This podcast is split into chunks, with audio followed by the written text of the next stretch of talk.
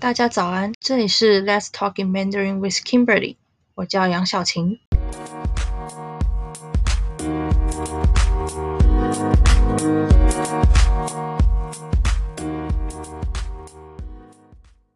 各位听众朋友们，今天过得还好吗？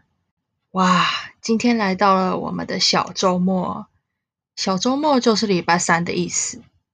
今天我想和大家聊聊未来。那我就废话不多说，马上进入我们今天的主题吧。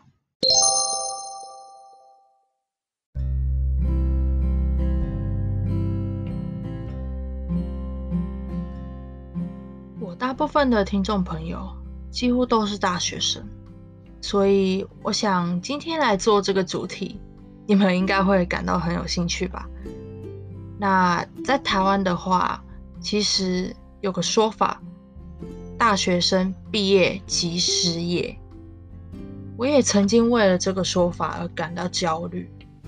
我也曾经是个只会听父母的话来安排我未来的人。我觉得有一点不太敢毕业，走出校园，踏入社会。我会不敢跟不相信自己能够。很顺利的找到我第一份工作，这是原本的我。相信应该也有很多大学生和我有一样的问题，在心理层面。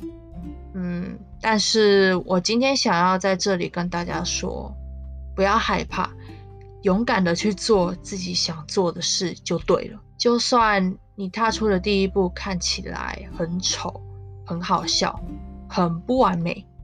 但你知道吗？你已经比超过一半的年轻人还要厉害了，因为你敢踏出你的舒适圈，你敢勇敢的去追逐你的梦想。有听过前几集 podcast 的观众们应该知道，主播我之前是练体育的，之后因为一些问题，所以我就没有继续练下去了。你们知道这句话代表着什么意思吗？代表着我失去了一条我未来的道路。主播我在学业方面也不算是个成绩很突出的学生，我认为我比较属于那种喜欢自己动手做、喜欢自己实际运用的那种学生，所以我从高中毕业。我就接了我人生中的第一份打工。当时的我是在一间位于木栅动物园附近的一家意大利小餐馆工作。我在那边担任外场和内场人员。之后呢，我又接了第二份工作，是一家甜点店。我在那边帮忙做凤梨酥。我其实尝试过很多各种不同的工作。但是他们的性质都是属于餐饮业，而我很清楚的知道，这是一条我未来不会走的路。所以之后的我继续尝试不一样的产业。后来我到了补习班担任国小英文辅导老师，接触到了补教业之后，我才知道不知心的加班是家常便饭，也才让我知道。我真的很不适合教小朋友，我真的不知道该怎么控制他们，不让他们在教室里到处乱跑、随便乱讲话和随便乱尖叫。我真的没有办法。认识我的人应该都知道，我是个非常不喜欢小朋友的人。这一份工作对我来说算是一场噩梦。于是我继续迷惘。不知道未来的我到底想要做什么。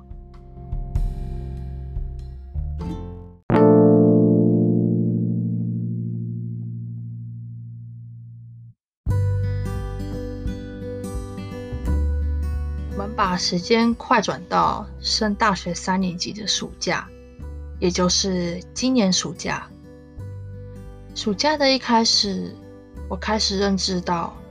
这一次的暑假很不一样，因为主播我读的科系有一点特别，我们大四一整年必须在国外就读。这意味着什么呢？这意味着，如果我没有在这个暑假找到实习，之后我大四毕业出社会，就真的完完全全是白纸一张，没有任何的实际工作经验。而这个事实让我感到十分焦虑，于是我开始上网找资料。找一些实习和攻读的机会，就让我无意间看到线上中文家教这个机会。我看到一位女性在网络上的部落格分享，身为非本科系毕业出身、零经验的她，是如何成为中文家教的。于是我发现，她分享的这个网络教学平台。对我来讲是一个机会，而我也就勇敢的踏出了我的第一步。我申请了成为线上中文家教老师之后，我开始准备拍我的自我介绍影片和基本资料填写。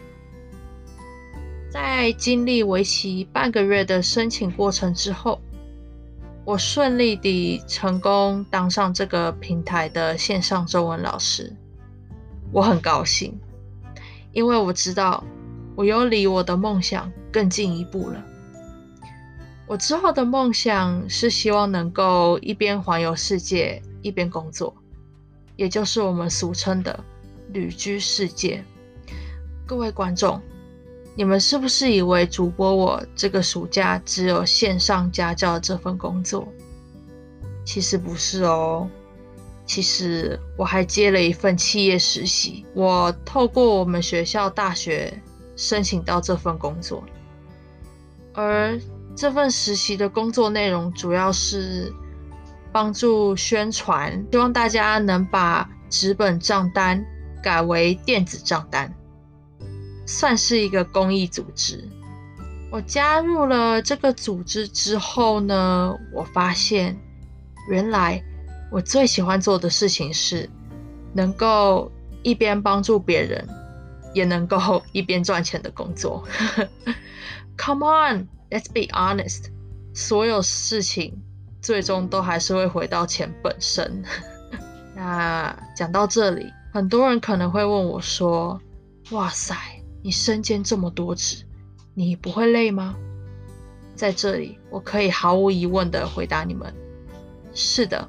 我不会累，你们知道为什么吗？而这个就是我们本集的精华，因为我在做我自己喜欢做的事，做自己喜欢做的事，做的再多都不会觉得累。所以在这里，我和各位观众说：如果你有一个梦想，就勇敢去做吧。如果你不去试试看，你怎么会知道你喜不喜欢？你怎么会知道你到底会不会成功呢？如果不去做，你永远也不会知道。就算最后可能失败了，但你也不是什么都没有学到啊！你其实学到了一件最重要的事情，那就是经验。而这些经验，这些。失败的经验，都是你以后成功的垫脚石。每个成功人士的背后，其实都堆满了一座失败的山，只是你们没有看到而已。只是因为你们只看到他们光鲜亮丽的外表。举今年奥运会的例子好了，就在今天。主播，我看了五十九公斤级的举重决赛，里面其中有一位选手，他的手长满了茧，而且还磨破皮流血了。他们这些奥运选手，看似在场上很耀眼、很从容不迫，但其实我们都不知道他们在背后到底付出了多少的心血和时间。才能换来这一份奥运的参赛资格。又或者是这一面奥运奖牌。人生只有一次，不要把这宝贵的经验给浪费了。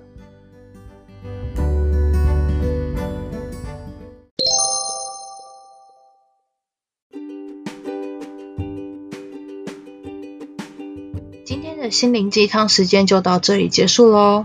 如果你们喜欢我的 podcast 的话，请帮我分享出去给你们的亲朋好友。有想要我做什么话题的听众，也欢迎传 email 或是 voice message 给我，下次我就会准备给大家。这里是 Let's Talk in Mandarin 的 King，我们下次见，拜拜。